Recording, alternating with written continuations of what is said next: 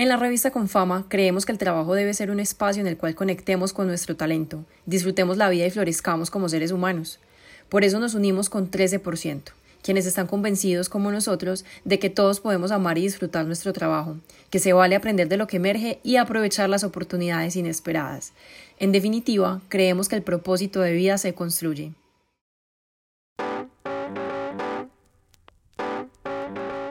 No era los que me levantaba y decía, qué rico ir a trabajar a la cárcel. No, jamás.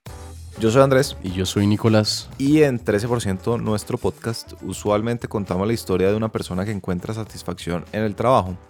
En el episodio de hoy pasa algo inusual. Son dos historias y una gran pregunta. Un astrónomo y un guardia de seguridad en una cárcel. ¿Cuál de los dos hace parte del 13% de aquellos que encuentran satisfacción en lo que hacen? Este episodio hace parte de una coproducción especial entre 13% y Confama. Con ellos compartimos la idea de que el trabajo puede ser mucho más que una transacción de tiempo a cambio de dinero y que cualquier persona puede sentir satisfacción en lo que hace sin importar el camino que haya transitado. Bueno, lo primero que les digo es, yo hablo mucho.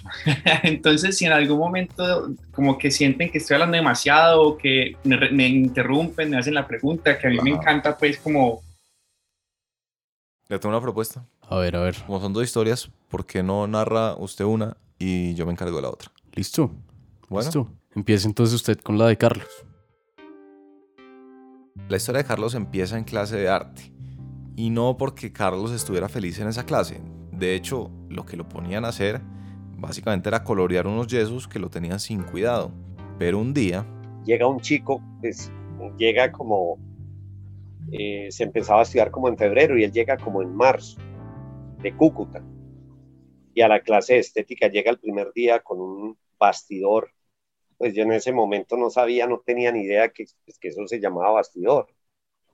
Y, y llega y le dice a la, a, la, profesora, profe, mira, lo que pasa es que yo, yo pinto al óleo.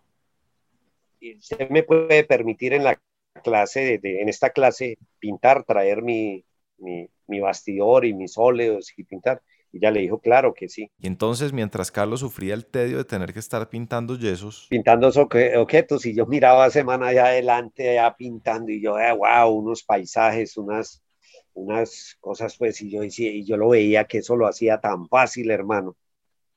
Y yo, wow, entonces, eh, como a las dos clases le dije, hey, hermano, ¿usted qué? ¿Eso cómo se llama? No, eso es pintura al óleo. ¿Y qué? ¿Eso es difícil? No, eso es fácil. Le dije, bueno, ¿y qué tengo que hacer? Dijo, no, tienes que comprar los óleos, comprar los pinceles, comprar el aceite de linaza, una tela, hacerla enmarcar, echarle una capa de vinilo blanco y ya, y una pin, te conseguís ahí un paisaje, lo que quieras y lo pintas, eso es muy fácil. Carlos estaba tan emocionado con el tema de la pintura al óleo que decidió ir hasta la finca a pedirle dinero a su mamá. La finca quedaba tres horas y Carlos estaba tan exaltado que ni siquiera se fue caminando, sino trotando. Al trote, gastaba una hora, hora y cuarto más o menos. Y yo llego todo emocionado a, la, a mi casa y le cuento a mi mamá la historia. Digo, madre, mira, hay un compañerito que pinta al óleo. Si yo no sabía menos mi mamá, ¿cierto? Ella diría, este, este, ¿qué me está hablando? ¿Qué es eso de óleo? Entonces yo le expliqué, no, son unos tubitos así que traen, traen pintura y necesito pinceles para hacer cuadros. Entonces ella me dice, mijo, ¿y eso cuánto cuesta? Dije, la verdad, mamá, yo no sé. ella sacó 10 mil pesitos y me dijo, mío, mire, tengo 10 mil pesitos, mire a ver qué puedes comprar con eso. Yo me regreso el domingo al pueblo y le entrego ya durante la semana le entrego, le entrego esa plata al, chico este. Él me dice, me dice, yo el fin de semana voy para Cúcuta y yo te compro esos materiales. ¿Y qué, y qué se los compró? Sí, claro, pues ¿qué creíste? Esta no es una historia trágica. El compañero se los compró y Carlos estaba listo para su primer acercamiento con la pintura. Le faltaba un referente, pues una pintura para imitar y la encontró. Era un atardecer así hermoso y un águila así espectacular, hermano. Y yo dije, wow, esto es. Y efectivamente, hermano, arranco a pintar. Cuando termino, ese cuadro esa, o esa águila así hermosa en ese atardecer me quedó como un come carroña, hermano, como un chulo. Y yo, uy, no, ¿qué sé. O sea, esto puede parecer una frustración menor, pero hay que tener en cuenta que lo de Carlos con la pintura no era simplemente una manera de entretenerse en clase. O sea, no cualquiera manda a comprar materiales para pintar al óleo. Lo de Carlos con la pintura era una conexión de verdad. Y pues ahora lo había intentado y había descubierto que no era tan fácil como parecía. Mm, ¿Y qué? ¿Qué pasó? Pues sería bueno decir que el joven Carlos perseveró hasta que se volvió bueno, pero la verdad es que nada que ver. Se frustró y guardó esos materiales por allá en un baúl, no queriendo volver a saber nada del tema.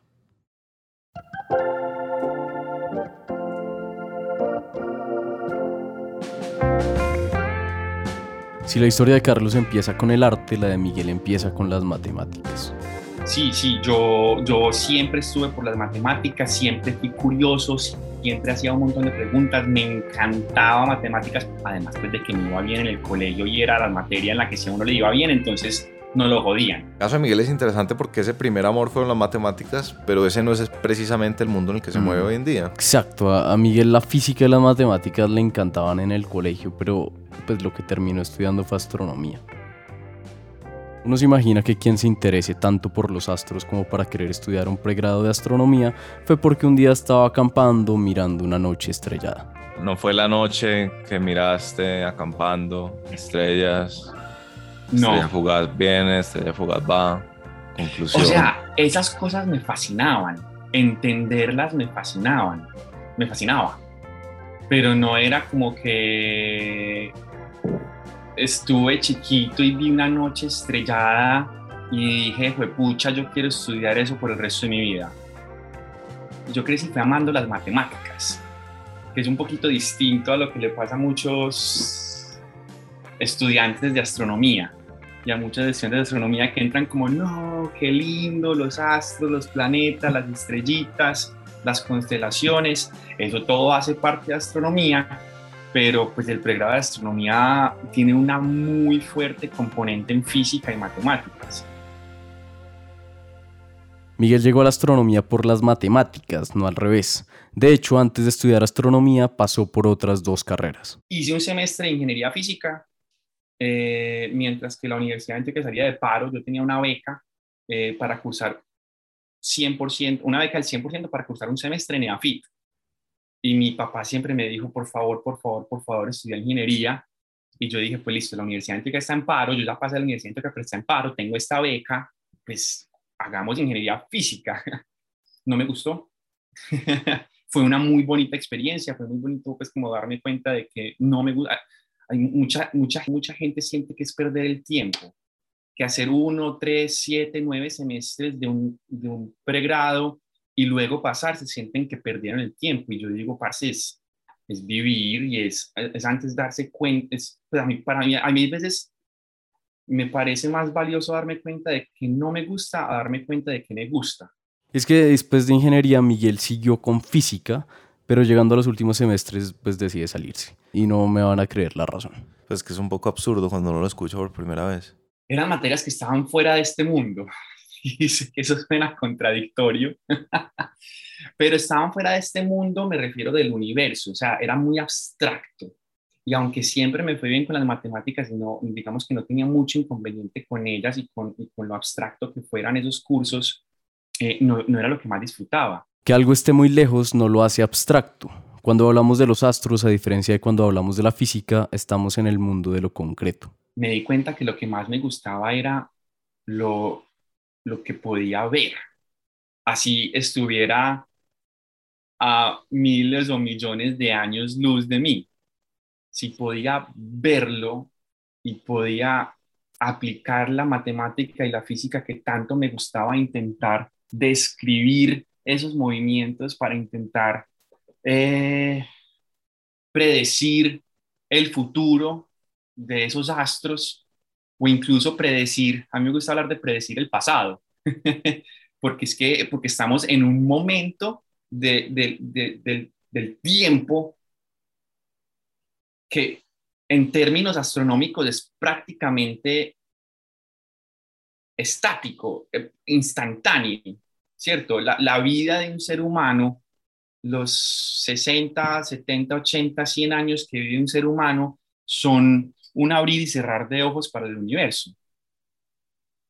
Entonces, entonces eh, eh, eh, el propósito de la astronomía también es intentar predecir el pasado, porque si se predice el pasado, se, se puede llegar a hablar del futuro y hablar como de, un poquito de todo el universo. Bueno, pero venga, antes de que sigamos elevándonos, porque ya estamos hablando es que de predecir el pasado, ¿por qué no volvemos a algo más terrenal? Total, total. Y para volver a lo terrenal, pues volvamos a Carlos. Muchos años después de esa experiencia frustrante con la pintura, Carlos termina el bachillerato y queda a la deriva porque no había dinero para entrar a la universidad.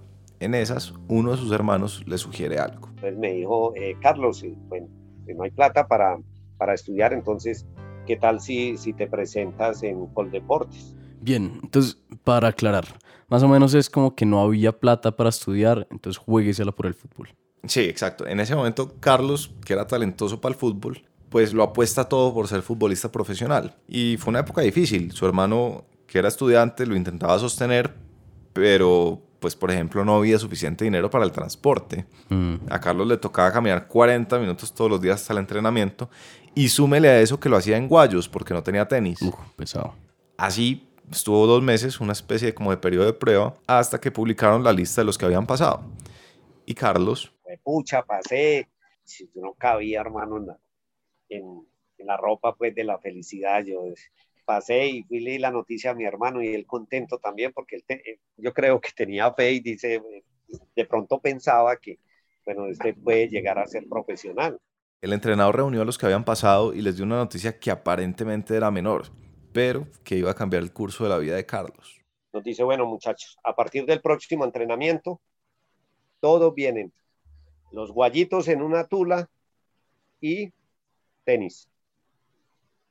Y tenis porque necesitamos hacer calentamiento. Carlos, que en ese momento no tiene tenis, va y le dice a su hermano. Le digo, eh, tenemos que comprar tenis. Y él me dice, mm, bueno, yo te los compro fin de mes. Era por ahí como los primeros días del mes. Yo los compro a finales o a comienzos del otro mes que a mí me paguen. Y yo, ah, bueno, entonces al otro día me voy a entrenar cuando llego y me dice el entrenador, no señor, tenemos que hacer calentamiento y lo hacemos acá fuera de la cancha. Y en, Guayo no lo puedes hacer, tenés que traer tenis, entonces no pude entrenar. En este punto pasa una de esas cosas que uno desde afuera tiende a juzgar. Claro, uno, uno ahorita lo escucha y es como, ¿por qué no le preguntó al profesor? ¿Por qué no le explicó la situación? Sí, pero pues la verdad es que... Uno bien tímido, hermano. Pues no le, no le hablé al entrenador que no tenía plata, pues que mi hermano no tenía plata para comprarme los tenis. Y cuando él me compra los tenis y regreso al entrenamiento, ya yo contento porque iba a poder entrenar, me dijo el, el, director, el, técnico, me dijo, no, hermano, usted no tiene disciplina. Ya me, me echaron de Coldeporte, hermano. Eso fue, no, para contarle, es que yo, yo, me acuerdo y todavía siento como, como esa tristeza, ¿cierto? Y yo como, como ni siquiera, ¿por qué no piensan o preguntan, ¿cierto? Eh, ¿qué pasó? ¿Por qué no viniste a entrenar?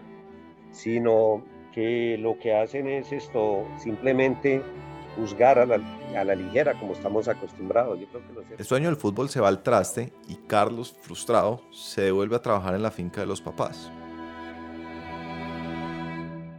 Un día, sin mayor cosa que hacer, a Carlos le entra el arranque por organizar el baúl de cosas guardadas. Yo le dije, madre, ahí hay tanta cosa que tal vez ya no sirve. Eh, me dejas, me dejas, yo reviso y, y, miramos a ver qué hacemos. Solo dejamos lo que, lo que realmente pueda servir, ¿cierto? Para, para mis sobrinos o para sus nietos, que algún día de pronto les, les sirva. Y ella me dijo, sí, mijo, hágale.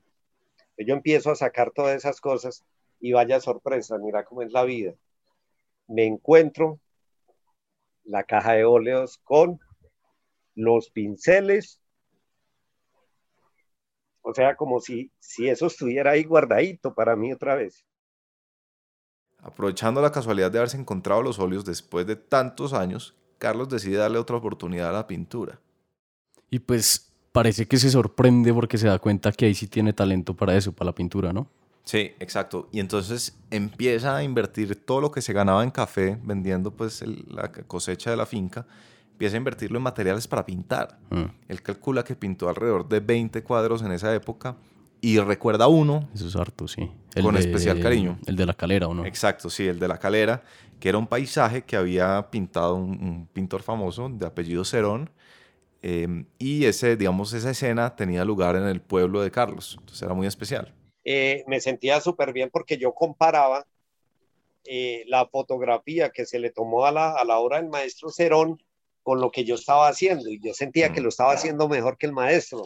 Entonces, mejor, ni, ni quiera igual, sino mejor. Ni si- oiga, ni siquiera igual, mejor, me tenía confianza. Un día Carlos recibe una llamada de su hermano, Richard, que trabajaba como guardia de seguridad en la cárcel de Itagüí, cerca de Medellín. Me dice, Carlos, mira, ¿cómo te parece que conocí, conocí un artista que viene a dictar clases acá a la cárcel de, de- de pintura y, como a usted le gusta pintar y usted está pintando, entonces yo le hablé de usted y, él me dice que no, que se venga, que, que traiga uno de los trabajos que, que ya haya hecho y bueno, que, que él, me, él se encarga de, de ayudarme en ese tema para pulirme, ¿cierto?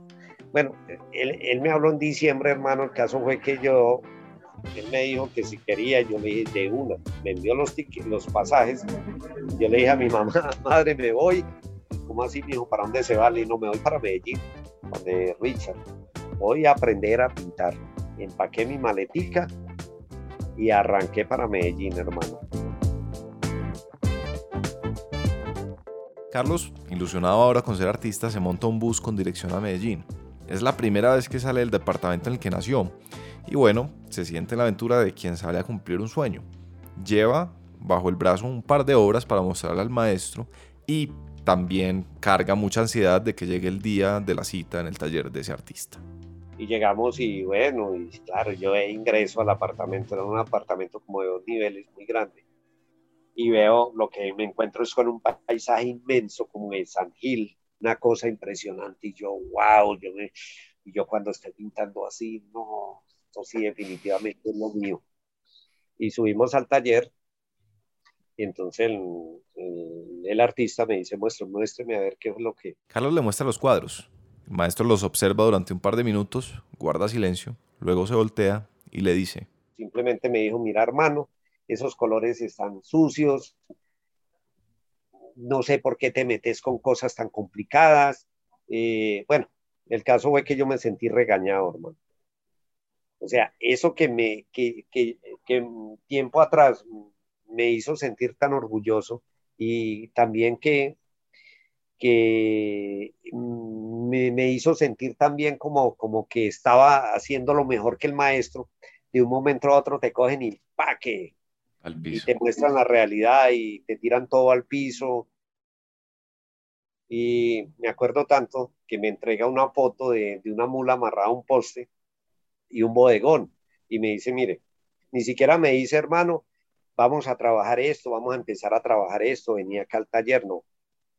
Pinte esto, cuando termine me los trae, yo los reviso y miramos a ver qué, qué hacemos. Entonces cuando yo salgo de ahí, la verdad, molesto, enojado, yo le digo a mi hermano, acá no regreso. Es un, bueno, yo creo que, no sé si, si pensé o dije hasta palabras malsonantes. Y el caso fue que yo no quise volver donde este señor. La cruzada de Carlos Rojas que lo llevó a cruzar la mitad del país había sido en vano. Y mientras decidía qué hacer a continuación. Hasta que un día mi hermano me dice, Carlos, si salió, salió curso para el IMPEC, ¿te querés presentar? No es que se quisiera presentar, Carlos había ido a Medellín con la intención de convertirse en artista, no de trabajar como guardia de una cárcel. Pero al mismo tiempo era cierto que necesitaba ponerse a hacer algo. Y esa era una oportunidad plausible porque sus amigos de fútbol, es decir, los otros guardias, podían ayudarle con cartas de recomendación. De manera que Carlos aplicó, y unos meses después le llegó un telegrama citándolo a la escuela de guardias de seguridad en Bogotá. A mí esa vaina no me gustaba, hermano, la verdad. A mí eso no, no, en la vida pues pensé yo ser dragoneante del IMPEC. El ser humano se vuelve un animal de costumbre. Entonces ya, ya eso no le, ya eso se vuelve normal. O sea, las situaciones, las riñas, eh, los amotinamientos. se vuelve, se vuelve una cosa como paisaje, se vuelve normal del día a día, eso. Llega un momento que eso ni, miedo te da. ¿Usted se imagina un guardia de seguridad de una cárcel en el 13%? Hmm. A mí me gustaría decirle que sí, pero pues tengo que ser sincero, uno se imagina un ambiente tosco como el que probablemente hmm. tenía Carlos y pues la verdad, la verdad creo que puede ser bien difícil de imaginar, ¿no? Sí. Ahora, lo otro que está difícil de imaginar es que nosotros logremos unir estas dos historias. Hmm. Este es el punto del episodio que uno se pregunta en qué nos metimos. Eh, solo compare los tonos de voz. Miguel hablando apasionado sobre la astronomía y Carlos contándonos de cómo llegó a ser guardia de seguridad sin quererlo. Sí, es que uno hasta podría decir que el trabajo de Miguel es de otro mundo, mientras que uno piensa en el de Carlos y nada más terrenal que trabaja en una cárcel. Ah, bueno, una de las cosas fascinantes de la astronomía es que parece ser, de la astronomía no, del universo, parece ser de todo lo que hemos logrado estudiar, lo que está sobre la Tierra y lo que está fuera de la Tierra, parece ser que ambas cosas, es decir, lo que está sobre y lo que está fuera de la Tierra, parecen estar gobernadas por las mismas leyes. Entonces, para mí, mirar hacia afuera no es vivir en otro mundo, no es trabajar en otro mundo, para mí es trabajar en el mismo porque son las mismas leyes, pero aplicadas a estos astros y a estas cosas que ah, son muy bonitas. pero entonces, entonces venga, para que no nos perdamos. Recordemos quién es Miguel. Yo cuando estaba re chiquito yo decía, eh, quiero ser ingeniero eléctrico como mi tío, porque me encantaba desbaratar las cosas y aprender qué tenían adentro. Luego me encantaba resolver problemas de matemáticas y de física en el colegio y participé en olimpiadas, pues y fui un ñoño, reñoño, que me encantaba resolver problemas en el papel con lápiz. Y yo decía, yo quiero ser físico teórico, sí, ok, ganarme un Nobel, pues el sueño, el sueño que uno tiene de chiquito. Luego entra a la universidad, concluye que la física es demasiado abstracta y tras rebotar por varias carreras, Miguel descubre que a través de todas sus experiencias existe una constante. Y luego de todo, todo, todo eso, me di cuenta que siempre hubo una constante eh, a lo largo de todo ese camino en mi vida eh, profesional. Y es que siempre me encantaba hablar de estas cosas. A Miguel le encantaba hablar y conversar sobre los temas que lo apasionaban, tanto así que... Y yo era de los que estaba en fiestas de 15 y me ponía a hablar de problemas de matemáticas con otro amigo ñoño que tenía o con las personas que les gustara escucharme y que no estuvieran lo suficientemente prendas o cualquier cosa y que quisieran escucharme. Y a mí me encantaba y a mí me encanta pensar en la física de cuando estoy bailando. O, o sea, yo veo la, la ñoñez en todas partes, en todas, todas partes. Y, y, yo me di cuenta que lo que a mí me gustaba hacer era enseñar. Y de hecho, por ejemplo, eh, yo no, no me dediqué entonces realmente a la astronomía, a pesar de que soy astrónomo. Yo en este momento estoy empezando mi maestría en física, pero que tiene un énfasis especial. La maestría se llama Maestría en Física, dos puntos, enseñanza de la física. Aunque Miguel no ha tenido cambios tan bruscos como Carlos, que pasó de artista aspiracional a funcionario de una cárcel, sino que ha estado bajo una misma temática, no deja de ser cierto que entender qué es lo que le gusta no ha sido un proceso inmediato, sino uno que necesariamente tiene que someterse a la experiencia. Así, por ejemplo... Eh, luego, cuando trabajé en el Planetario de Medellín, fue como una corroboración súper poderosa de que, de que además de enseñar, me gustaba eh, divulgar digamos que yo creo que fue como, yo sabía que me gustaba enseñar y en el planetario me di cuenta además de que me encantaba divulgar. A Miguel le encanta ver las reacciones de los que lo escuchan. Esas reacciones van desde la incredulidad cuando habla de fenómenos naturales que parecen de ciencia ficción hasta asombro como cuando nos explicó qué significa uno de sus tatuajes. ¿Sabe qué podría decir alguien sobre el trabajo de Miguel? ¿Qué? Pues que eso tan inútil, que de qué nos sirve estar mirando los astros con todos los problemas que tenemos aquí en la Tierra decir que la astronomía no sirve para nada es decir, eh, o, digamos, siento que hay una relación directa con decir que el GPS no sirve para nada. El GPS está basado en la teoría de la relatividad general.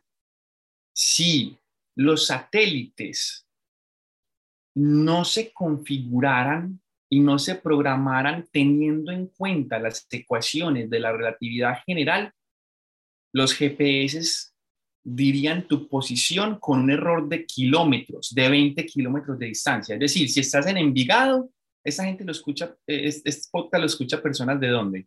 De Envigado. Sí, ah, listo. Entonces, si, si estás en Envigado y abrís, el, y abrís el GPS, probablemente, si no se tuviera en cuenta eso, eh, te diría que estás en Bello. Fácilmente.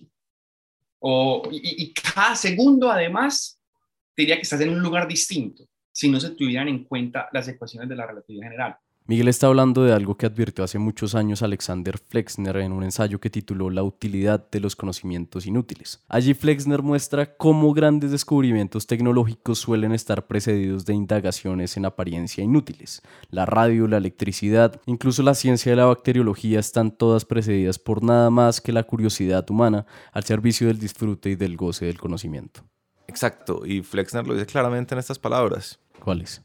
Es obvio que uno debe ser cauto al atribuir la totalidad de un descubrimiento científico a una sola persona. Casi todos los descubrimientos tienen detrás una larga y azarosa historia. El cerebro hay que ejercitarlo y ejercitarlo con cosas, ¿cierto? Con lectura, con sudokus, con crucigramas, con, con conversaciones, con discusiones, con matemáticas, ¿cierto? Con desarrollos lógico-matemáticos, numéricos, que, que, hacen que de pronto entonces sea más fácil llegar de una idea A a una idea B de forma lógico-matemática. Yo qué sé, expandir polinomios, factorizar, em, resolver un problema de mecánica con las leyes de Newton, eh, cómo funciona una célula. Yo creo que como que saber cómo llegar de un punto A a un punto B, de una idea A a una idea B,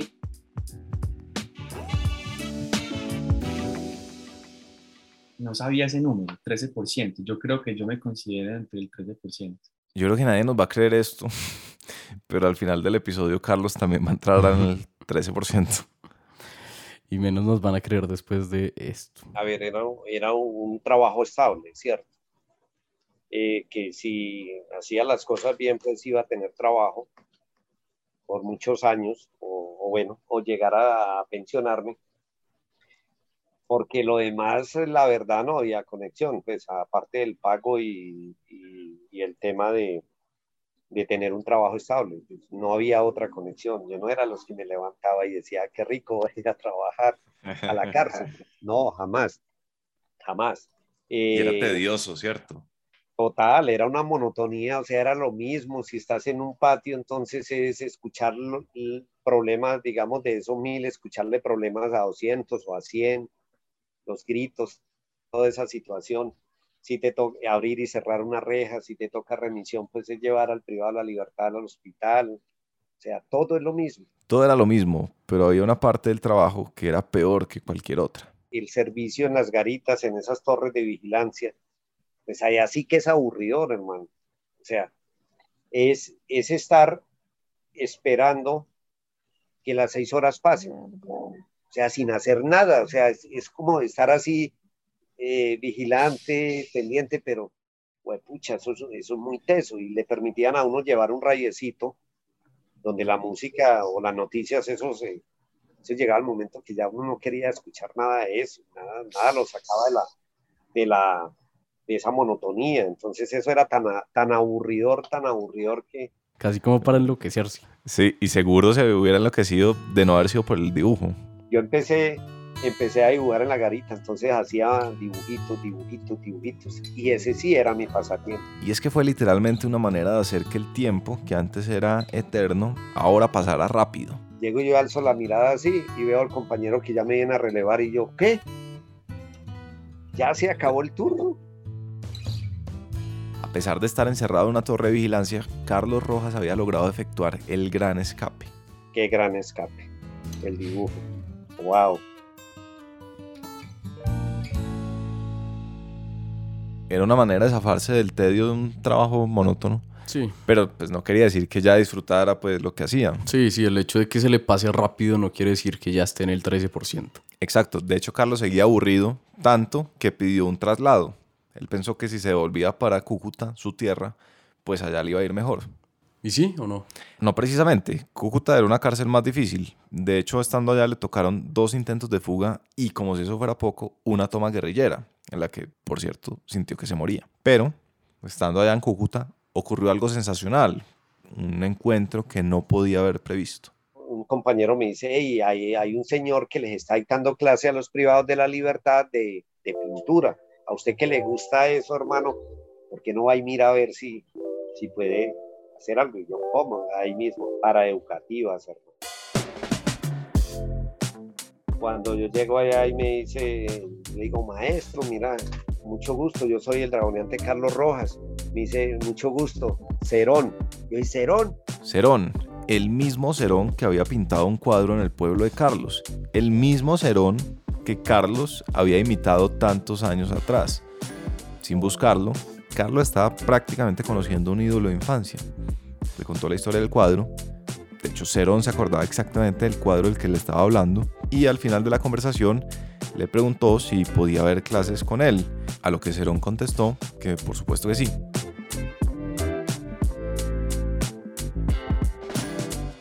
Carlos empezó a ir a clases con el maestro Cerón, iba de 6 a 9 de la noche después de terminar turno y estaba aprendiendo mucho, hasta que desafortunadamente no lo pude, no pude continuar porque en el 2005 eh, fuimos amenazados. Yo trabajaba con mi hermano Richard, el que, que me trajo a Itaúí, y con otro hermanito, somos tres funcionarios del IMPEC. Huyendo de las amenazas, Carlos y sus hermanos llegan a las oficinas principales del IMPEC. Allá, el director de la institución les dice... Nos dice, mire muchachos, eh, ustedes no salieron por malos de, de Cúcuta eh, ahí está el mapa de Colombia. Miren a qué establecimiento quieren ir a trabajar. Carlos y uno de sus hermanos escogen Itagüí, la cárcel en la que siempre quiso trabajar. A finales del 2005 llega y me, me dice mi hermano Martín, me dice, Carlos, por ahí escuché en la radio que están abiertas las inscripciones en Bellas Artes, para estudiar artes. A usted que le gusta eso, ¿por qué no se presenta? ¿Cómo? Claro, de una. Carlos aplicó a Bellas Artes y pasó. Y lo que siguió pues fue un ritmo de vida ajetreado, se imagina uno. Sí, Carlos tuvo problemas consiguiendo permiso para ir a estudiar y aunque en la universidad fueron benevolentes con él, pues en todo caso le tocó llevar su cuerpo al límite, no dormía nada. Y entonces llegaba a clase y parecía como si estuviera trasnochado por la vida social universitaria. Ella pensaba que yo era de esos niños ricos que me mantenía rumbeando y que llegaba llevado pues en Guayabao y cosas así. Entonces me preguntó, yo le dije, le dije, profe, yo trabajo en el IMPEC. Dijo, en el IMPEC. qué hace estudiando artes? Pues esos que son así todos malacarosos, ¿qué, ¿qué, sensibilidad tienen. A punta de sacrificio extremo, Carlos llega al final de su carrera universitaria y como opción de grado puede hacer una exposición o dar clases. Y para que le quedara más fácil, pues opta por dar clases pidiendo permiso para dictarlas a reclusos de la cárcel en la que trabajaba. Le aceptan la solicitud y descubre algo sorprendente. A los privados de la libertad les interesa el arte. Bueno, no solo les interesa, también se puede decir que les sirve. Exacto. Carlos se da cuenta que el arte también es una especie de catarsis, casi una terapia. Entonces se atreve a armar un proyecto más robusto, lo llama Trazos de Libertad, en el que le enseña a los privados de la libertad a pintar y en el proceso crea una especie de oasis en medio de una cárcel. ¿Un oasis en una cárcel? Era un oasis, hermano, dentro de una cárcel. O sea, un oasis de, de, arte y cultura dentro de un establecimiento carcelario. Un oasis en el que además se juntaban ex paramilitares, ex guerrilleros, eh, delincuencia común, ex funcionarios públicos. Y puede creer que jamás se presentó una riña o sea, se conformó un grupo de 65 personas que iban a ese espacio, 65 privados de la libertad, y era más, más como una hermandad, como, como una cuestión de colaboración. Yo te colaboro, yo voy más adelantadito, tenga, yo tengo esto, tenga. O sea, una cosa, o sea, fue inauguramos la primera sala de exposición. Puedo estar equivocado, pero casi que no, estoy seguro que no. Eh, la primera sala de exposición dentro de un centro carcelario.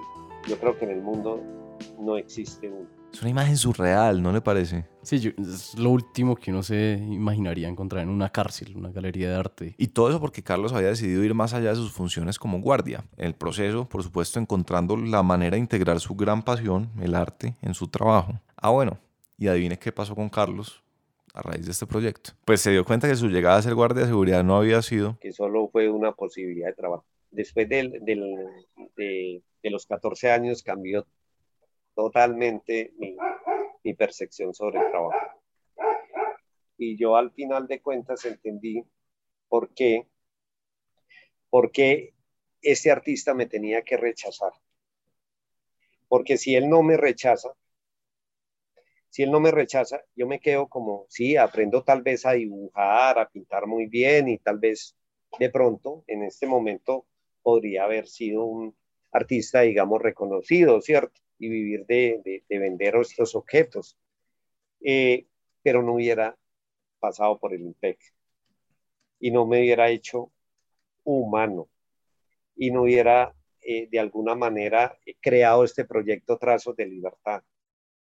Nico, yo creo que la gente va a creer que nosotros obligamos a los entrevistados a decir ciertas cosas, Mm, porque es que literalmente Carlos dijo parte de nuestra introducción. Sí. fue tan bacano eh, que, que a mí cuando, cuando había un festivo me daba como rabia. O sea, pasar de no querer ir a trabajar, llegar a desear estar allá trabajando todos los días, incluyendo los festivos. O sea, eso fue, fue increíble. Y sabe que si ya perdimos credibilidad, ahora sí que no nos va a quedar nada después de lo que sigue. ¿Qué? ¿Por lo del tatuaje de Miguel? Sí, es que ya si el tatuaje de Miguel, el astrónomo, explica parte de la vida de Carlos, el guardia de seguridad, pues ya parece como una cosa amañada, pues. Pero entonces ponga la parte en la que le preguntamos qué es lo que tiene en el tatuaje.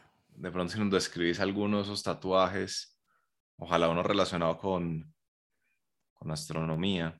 Listo, va. Es esta de acá. Es la Cruz del Sur. Es la constelación más chiquita del cielo. Si vemos esta constelación en el cielo nocturno, podemos saber hacia dónde quedan los puntos cardinales. Y si uno sabe para dónde queda el sur, puede saber dónde está el norte y el oriente y el occidente. Este tatuaje Miguel se lo hizo justo en el antebrazo de tal manera que El sur queda, esto es súper, súper cliché, queda en, No. en el corazón. Deja de ser tan tierno, hombre.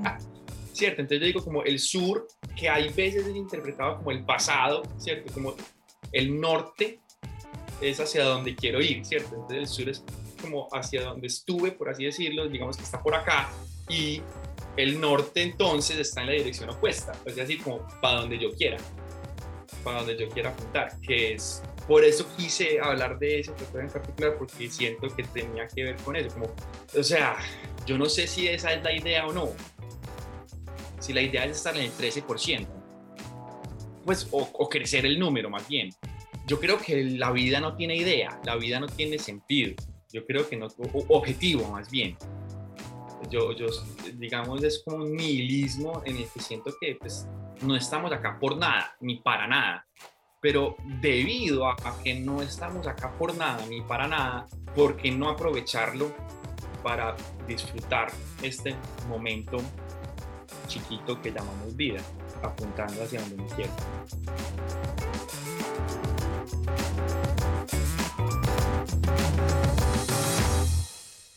Bueno, de pronto no es como que haya explicado el trabajo de Carlos. Sí, sí, obviamente estamos exagerando un poco. Pero uno sí podría decir que en cierto grado uno puede elegir el norte y por lo tanto definir el sur. Escoger hoy y definir aquello que ya pasó. Y eso en cierto sentido fue lo que hizo Carlos. Sí. Su decisión de darle esta nueva dimensión a su trabajo terminó redefiniendo sus últimos 14 años. Y de repente, así como Miguel dice que no hay un sentido implícito, sino que le podemos dar sentido a la vida, pues Carlos le da sentido a su trabajo. Pareciera más cierto, pues menos incierto, pero que en realidad todos batallamos con incertidumbre, todas las personas batallamos con incertidumbres todo el tiempo, por más claro que parezca el camino a seguir. Para terminar, me parece importante decir que no es que estemos comparando trabajos. No es como que uno sea más valioso que otro. Sí, es, que tal vez el valor no deberíamos medirlo por el resultado final de los trabajos. Eso es como el universo, es inconmensurable. Entonces tal vez lo mejor sea cerrar con las palabras de Montaigne que cita Nuzio Ordini en La utilidad de lo inútil. El mundo es solo una escuela de indagación. Lo importante no es quién llegará a la meta, sino quién efectuará las más bellas carreras. Acabamos de escuchar un episodio especial entre 13% y la revista con fama. Historias que dan cuenta de que gracias al trabajo podemos descubrir que nadie elige su camino sin perderse varias veces y que definitivamente el propósito de vida se construye.